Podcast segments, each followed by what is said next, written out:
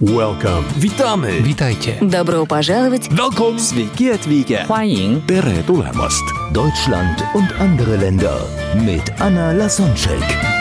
Der erste und einzige Podcast in Deutschland, Österreich und der Schweiz, der sich mit interkultureller Kommunikation beschäftigt, spannende Impulse über fremde Länder liefert, entfernte Kulturen näher bringt und erfolgreiche Menschen mit internationaler Erfahrung interviewt. Heute im Gespräch mit Anna Lasonczek, Wladimir Milutinovic. Diplomkaufmann mit interkulturellem Schwerpunkt Mittel- und Osteuropa, Trainer und interkultureller Berater mit den Schwerpunkten Coaching, Training und Beratung. Seit 2004 ist er Trainer für interkulturelle Kommunikation, unter anderem für Vorstände mehrerer DAX-Unternehmen. Bisher hat er mehr als 2500 Teilnehmer aus über 20 Nationen gecoacht. 2008 bis 2010 als HR-Manager und Berater im Anlagenbau. 2007 Autor des Wörterbuchs Slowenisch-Deutsch. ein jahrelanger Freund von mir. Wir kennen uns noch aus der Passauer Zeiten, als ich dort studiert hatte. Also inzwischen da über ja, 15 Jahre wird es wahrscheinlich sein. Unglaublich, wie schnell die Zeit vergeht. Er ist in Slowenien geboren, hat serbische Eltern, wohnt seit über 20 Jahren in Deutschland, ist hier mit 14 umgezogen. Das wird er aber alles selbst erzählen. Und dazu ist er noch ein Buddhist, also super, super spannende Persönlichkeit. Ich kann kaum erwarten. Ich bin mir sicher, dass die Zeit kaum reichen wird, um alles das zu besprechen, was jetzt gerade hier dazu passt. Aber wir machen das Beste draus und ich freue mich riesig auf das Gespräch mit dir. Hallo Vladi. Hallo Anja, ich freue mich auch. Das ist schön. Ja, wie immer am Lachen, so kenne ich dich auch aus der Passauer Zeiten. ja, Schön, aber von Anfang an, damit auch die Zuhörer dich ein wenig mehr kennenlernen können. Wie war das für dich am Anfang? Wie hatte deine interkulturelle Erfahrung angefangen? Das heißt, nehme ich an, schon in Slowenien. Woran kannst du dich erinnern? An deine erste interkulturelle Erfahrung oder einen Kulturschock, den du hattest? also tatsächlich hatte ich meinen ersten Kulturschock, als ich nach Deutschland umgezogen bin. Und zwar habe ich damals die slowenische Grundschule in der achten Klasse abgeschlossen. Also das Uniform ist da ein bisschen anders. Und man macht da sowas wie ein kleines Matura. Ja, also man kommt schon zu einer gewissen Reife sozusagen. Und dadurch, dass ich im, am 15. Juni dann schon äh, befreit war von der Schule, weil sie einfach aus war in Slowenien, hat man die ersten drei Wochen genutzt, dass ich in Bad Oeynhausen, da, dort bin ich dann nämlich gelandet, die ersten drei Wochen mich eingewöhnen sollte in meine neue Klasse. Ja, in, dieser Klasse war zu meiner Verwunderung erstmal waren 20 Jungs und acht Mädchen da und sie saßen in einer U-Form, die bei uns manchmal schon experimentell eingesetzt wurde, aber auf keinen Fall zur Regen Regelfall gehört hat. Okay, das war noch nicht so schlimm. Es war, ja, wie gesagt, äh, Ende Juni und die Bundesliga-Saison wurde gerade entschieden. Dadurch, dass VfB Stuttgart und nicht ein München Meister wurde, war äh, die ganze Klasse, vornehmlich Jungs, voll in Aufregung und die standen alle hinter ihren Stühlen und mit äh, diversen Schals von den Fußballmannschaften und haben geschrien, wir wollen wippen, wippen, wippen wollen, wippen, wippen, wippen wollen, wippen, wippen, wippen wollen wir. Und naja, also ich sah mir das an, habe mir gedacht, okay, das ist jetzt ein Gymnasium und so ein Verhalten kannte ich einfach bei uns auf der Schule nicht und mir gedacht, okay, ja, äh, ich schaue mir das mal noch ein bisschen weiter an. Und der erste richtig große Schock war dann, als die Lehrerin in das Klassenzimmer reingekommen ist. Und zwar, das Verhalten der Schüler hat sich nicht verändert. Und wenn man einfach weiß, wie das System in Slowenien funktioniert hat, damals zu der Zeit, ist, dass wenn eine Lehrerin oder ein Lehrer das Klassenzimmer betreten hat, war dann auf einmal Stille im ganzen Klassenzimmer. Alle sind spätestens dann zu ihrem Platz gelaufen, haben sich alle brav hingestellt und Guten Morgen, Genossin oder Genosse so und so geschrien und man hat sich dann auf ihr Kommando dann auch hinsetzen dürfen. Man durfte dann auch die Hände auf den Rücken legen Man durfte sich auch mit zwei Fingern melden und nicht irgendwie rumschnipseln und so. Also das war eine ganz klare, ja, eine ne neue Erfahrung, sagen wir es so. Und ich brauchte ziemlich lange, um mich auch an das neue System zu gewöhnen. Es hat dann auch etwas mit antiautoritativen Zugang zur Erziehung und so zu tun, das dann später auf das universitäre Leben und letztendlich auf die Arbeitswelt Einfluss hat. Und es dauerte eine Weile, bis ich mich umgestellt habe, aber das war so der erste Schock, den ich hatte. Okay, ja, das ist dann noch strenger in Slowenien als in Polen. Äh, also mit diesen zwei Fingern, das, äh, das, das war dann bei uns zumindest frei wählbar. Und Genosse mussten wir auch nicht sagen. Aber du ja als interkulturelle Trainer, du kannst es ja sehr gut auch inzwischen ja, benennen, was dahinter steckt. Das ist das unterschiedliche Hierarchiedenken, ja schon in der Schule und in der Familie anfängt und dann bis zu dem Verhältnis zwischen dem Boss und Mitarbeiter dann ja in der Arbeitswelt auch führt. Genau, mhm. ganz genau. Ja, und äh, du konntest schon Deutsch oder wie, wie, das hast du dann jetzt gerade ausgelassen? Du hast ja, also ich würde sagen, ich, ich sprach ein Cowboy-Deutsch, also so benenne ich das mal. Also es, ich konnte der, die das und ich konnte im Grunde auch Konjunktiv 2. Nur dazwischen war wenig. Also Ja, also es hört sich echt komisch an, aber natürlich, ich hatte einen gewissen Grundwortschatz, weil sonst hätte ich ja nie den Konjunktiv 2 lernen können. Aber okay. die, also von der Schule, das ist eigentlich Schuldeutsch, hast du in der Slowakei gelernt. Na, Slowenien, also Slowakei ist ein anderes Land.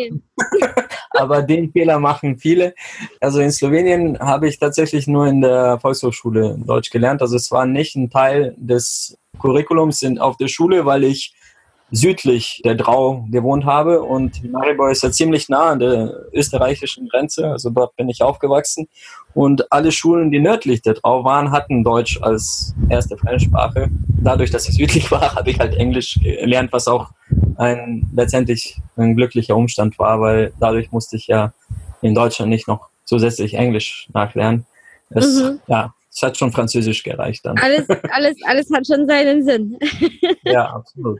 Okay, wie ging es denn weiter? Also du hast dann den Kulturschock in der Schule ja, überbrückt. Äh, meistens erinnern wir uns an die emotionalsten Momente. Also gibt es noch etwas, wo, wo, du teilweise heute so ganz präsent vor Augen hast, wenn du an die, an die Anfangszeit denkst? Was hat dich so am meisten überrascht, bis auf das?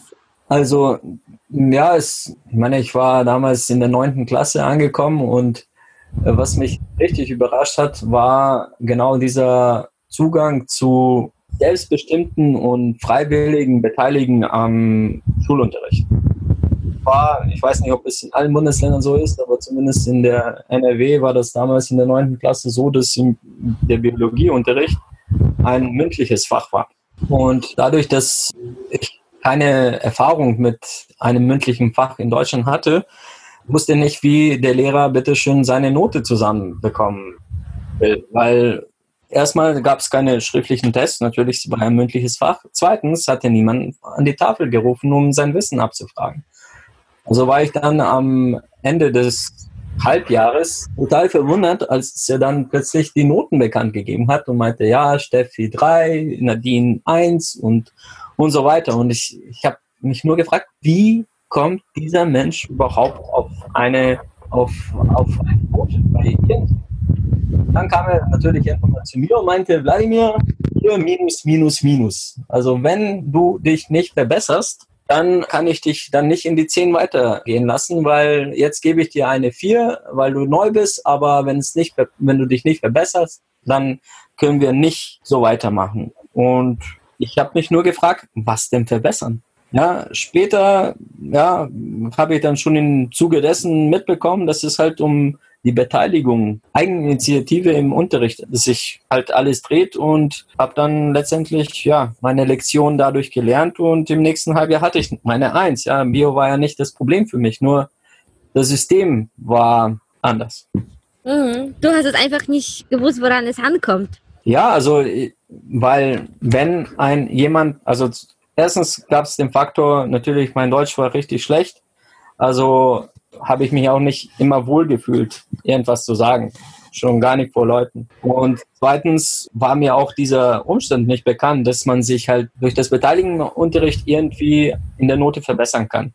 Weil in Slowenien war das eher so ein, eine Tendenz. Ja? Also wenn man irgendwie an der Kippe stand und wenn man ganz viel im Unterricht richtig, also wenn man im Unterricht ganz viel richtig gesagt hat, dann war das vielleicht etwas Positives. Und das war auch so ein Moment, wo ich festgestellt habe, dass man in Deutschland auch einen totalen Schwachsinn erzählen kann im Unterricht und es wird trotzdem ein positiv bewertet, weil man ja durch den Fehler, den man ja geäußert hat, dazu kommt, das korrigieren zu können und dadurch hat man auch was das, äh, daraus gelernt. Und das war auch so etwas, was ich nicht auf dem Schirm hatte von Anfang an. Mhm.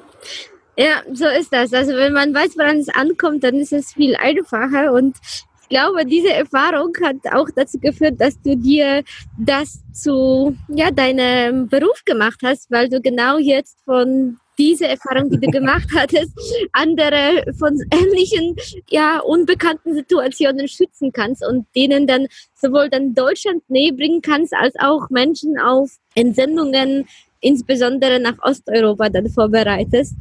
Richtig. Dann fangen wir von der, von der Richtung, wenn äh, Menschen aus Slowenien und sagen wir mal Osteuropa allgemein, du machst auch Training mhm. für Russland und für viele andere Länder. Ja, Slowakei, Serbien, Kroatien, ja. Mhm.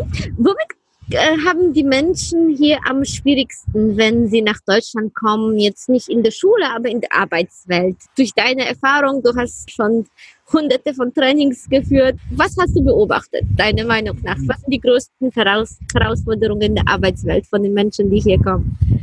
Also die größte Herausforderung ist auf jeden Fall die strikte Trennung vom Privat- und Berufsleben der Kollegen, weil das kennen die, sage ich mal jetzt, mittelosteuropäischen Menschen nicht so sehr. Zweitens ist die direkte Kommunikation und also ich unterbreche absichtlich, weil, äh, weil ich mir sicher bin, dass du irgendwie ein Beispiel dazu hast. Also diese Trennung von Berufs- und Privatleben, das ist für uns hier in Deutschland so selbstverständlich, aber wenn jemand das anders nicht kennt, dann wissen vielleicht einige Zuhörer nicht, was wie, wie anders Menschen aus, aus Europa ticken oder wie, wie das von deren Seite aussieht. Also kannst du das noch mit irgendeinem Beispiel aus deinem Leben oder aus dem, was du beobachten konntest, näher bringen? Also es gibt einfach grundsätzlich die, die Menschen, die ihr Privatleben und ihr Geschäftsleben komplett auseinanderhalten. Also in Deutschland macht man das gerne so, dass halt, wenn ich meinen Urlaub ganz fest eingeplant habe, der ist dann natürlich schon im Januar festgeschrieben und wenn ich dann im September in meinem Urlaub bin, dann ist, kann auch die Welt untergehen. Ich habe da meinen Urlaub. In anderen Ländern ist man dann ein bisschen flexibler. Man ist bereit für wirklich Notfälle auch seinen Urlaub für die Gemeinschaft zu opfern und man wird dann schon irgendwie ja entschädigt dafür. Da, dafür sorgt die Gemeinschaft auch. Aber es ist auf jeden Fall etwas, was nicht, was, was eigentlich nicht nur in Deutschland, aber in, in einem sehr begrenzten kulturellen Kreis der Fall ist, dass man das so klar voneinander trennt. Ja, also wir, wir sind sozusagen für die meisten Länder der Welt die Aliens, ja. Absolut. Also ich denke, ach, die anderen sind komisch irgendwie, die lassen sich da irgendwie im Urlaub unterbrechen und, und die vermischen, aber weltweit gesehen gibt es nur wenige Länder, die das so trennen wie wir und ja, wir sind die komischen. Ja, also es gibt auch zum Beispiel die andere Seite der Medaille, also nicht nur der Urlaub, aber wenn jemand, sagen wir in Serbien, das Kind ist krank, dann werden alle Kollegen dafür Sorge tragen, dass die Person jetzt entlastet wird. Auch wenn jetzt nicht unbedingt erforderlich wäre, dass die Person jetzt in den Krankenstand geht wegen des Kindes, aber trotzdem ist da so ein soziales Netzwerk, was sich dann gegenseitig unterstützt und man gibt sich Rückendeckung, wenn auch Privates dann erledigt werden muss während der Arbeitszeit. Und das ginge in Deutschland gar nicht. Und man weiß auch viel mehr über das private Bescheid. Also in Deutschland persönliche ja. Sachen eher außer halbe also, Arbeitszeit bleiben und du, du fragst es mich, was so die größten Unterschiede sind, ja. Also die Menschen aus Mittelosteuropa, die werden die deutschen Kollegen fragen nach familiären Verhältnissen, teilweise nach Verdienst. Also alles, was wir so sehr, sehr persönlich erachten. Das Ding ist, die merken sich das auch. Ja, also, also wenn man denen sagt, ja, ich habe einen Sohn, der ist eineinhalb und ja, der ist jetzt in der Krippe, dann wär, wenn ich die Person dann in ein paar Monaten sehe, dann wird diese Person immer noch wissen, dass ich einen Sohn habe und wird sich wahrscheinlich erkundigen, wie es jetzt in der Krippe läuft.